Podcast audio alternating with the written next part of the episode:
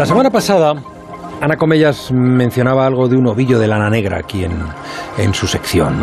Y, ayer mismo Antonio Garamendi, presidente de la CEO y a buen seguro oyente de esta sección, decía que una de las formas de atajar la inflación era luchando contra la economía sumergida y bajando impuestos.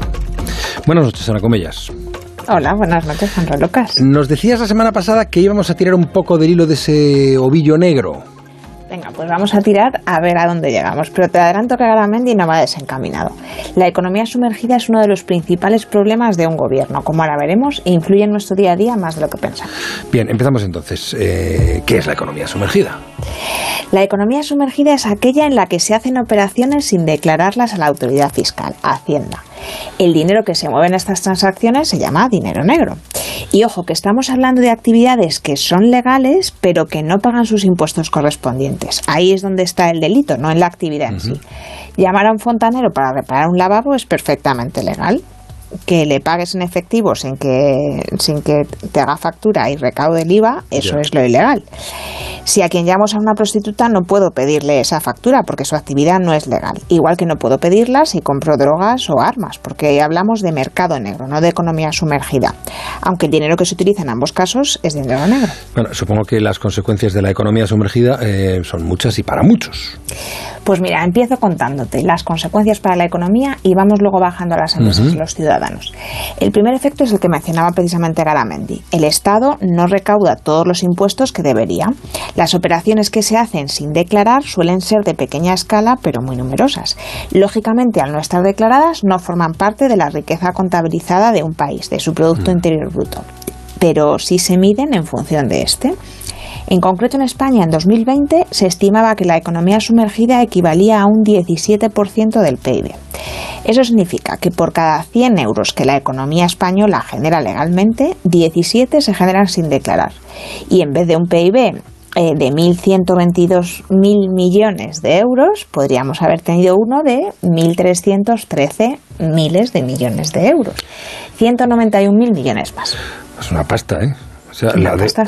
la, deuda pública ese año con la pandemia pasó del 98% del PIB hasta el 120%. Claro, con esto nos podríamos haber ahorrado una buena parte de ese endeudamiento, ¿no? Efectivamente, Juanra. Al final la economía sumergida beneficia al o a los que hacen la operación, que se ahorran el pago de los impuestos correspondientes, pero el Estado tampoco puede canalizar esos ingresos hacia los bienes y servicios públicos. Y tiene otra consecuencia, porque además de tener un PIB subestimado, también las cifras de empleo están desdibujadas. Claro, operaciones legales con pago no declarado te refieres a un trabajador sin contrato o contratado por menos horas que las que hace. Justamente. Ese trabajador podría además estar recibiendo una prestación por desempleo, por ejemplo.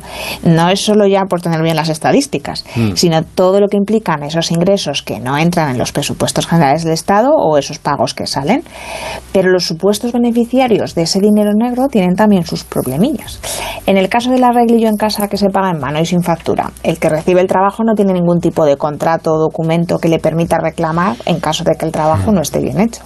Y el que presta el servicio, además de exponerse a una sanción si le denuncian, puede tener un accidente que nadie cubre o sufrir las iras de uno de los clientes sin poder tampoco defenderse porque no hay nada por escrito. En el caso de un empleo sin contrato, el trabajador, por supuesto, no cotiza o cotiza por menos de lo que cobra, está perdiendo derechos frente a la seguridad social y otro tipo de protección laboral en cuanto a horas o condiciones de trabajo. La persona o la eh, o la empresa que recibe, pues, por ejemplo, servicios del hogar, ¿no? que, son, que son el caso de, economía sumergida entre particulares más habituales, eh, pues se arriesgan también a una denuncia. Claro, van para hoy, hambre para mañana. Te parece obvio que es para evitar pagar impuestos, pero mm, a ver, yo, yo no sé si esta pregunta tiene o no respuesta. ¿Para qué, ¿Por qué hay una economía sumergida? Pues mira, las causas pueden ser desde personales a sociales o económicas. Un, un, trabajador poco cualificado o que tenga dificultad para acceder al mercado laboral, pues preferirá ser contratado en negro, aunque trabaje, pues yo que sé, más de las 40 horas semanales eh, por menos del salario mínimo que no tener ningún trabajo. El hecho de que la legislación laboral sea muy estricta se considera también una de las posibles causas de que existan estos trabajos en negro. Se alude también al coste de contratar, las cotizaciones a la seguridad social, pero ya vimos hace unas cuantas semanas que esas cotizaciones son los que, lo que garantizan el acceso a las prestaciones por desempleo o por jubilación. estoy pensando, Ana, en otra eh, consecuencia de la economía sumergida Las empresas que pagan sus cotizaciones tienen mayores costes y las que incluyen el IVA en sus precios ofrecen sus productos más caros al consumidor. O sea que pagar en negro origina competencia desleal es que las empresas, al menos las legales, suelen ser las principales interesadas en que no haya economía sumergida, precisamente porque aunque la economía regulada suponga un mayor coste, también ofrece garantías de un mercado más justo. Y ese es otro de los factores que alimentan la economía sumergida, precisamente una presión fiscal muy alta.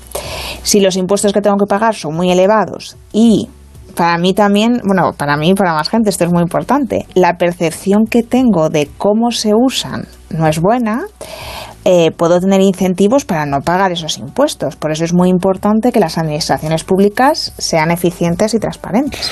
Pero si menos gente paga impuestos y el Estado necesita recaudar cierta cantidad, va a subir los impuestos a los que sí pagan y se creará un círculo vicioso. Entre estos que opinan así está el Círculo de Empresarios, por ejemplo, que también recomienda luchar contra el fraude fiscal usar los recursos públicos de forma más eficiente y transparente para los contribuyentes y así poder incluso reducir impuestos aumentando la recaudación. O sea, se puede recaudar más pagando menos, pero claro, tenemos que pagar todos. Tiene que haber un mayor nivel de empleo y, mm, bueno, pues eh, que todos participemos. ¿Y si se limita el uso del dinero negro en efectivo, podríamos acabar con el dinero negro?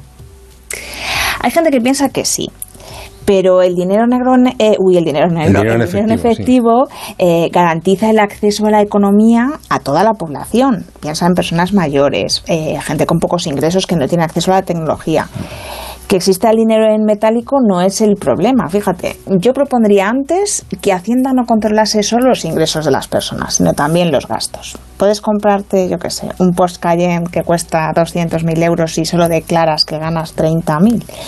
Y también, y, es mi opinión, en España se es muy tolerante con la economía sumergida. Se pregunta sin tapujos, con factura o sin factura. Y hay quien presume incluso de engañar a Hacienda. Bueno, pues ya vemos un poco las consecuencias que todo esto tiene. Eh, a ver si hacemos lo de y conseguimos salir del lado oscuro y ver la luz al final del túnel, aunque en este momento y en esta situación parece complicado. Gracias, Ana Comellas. Gracias a ti, Juan Lucas. Buen para todos.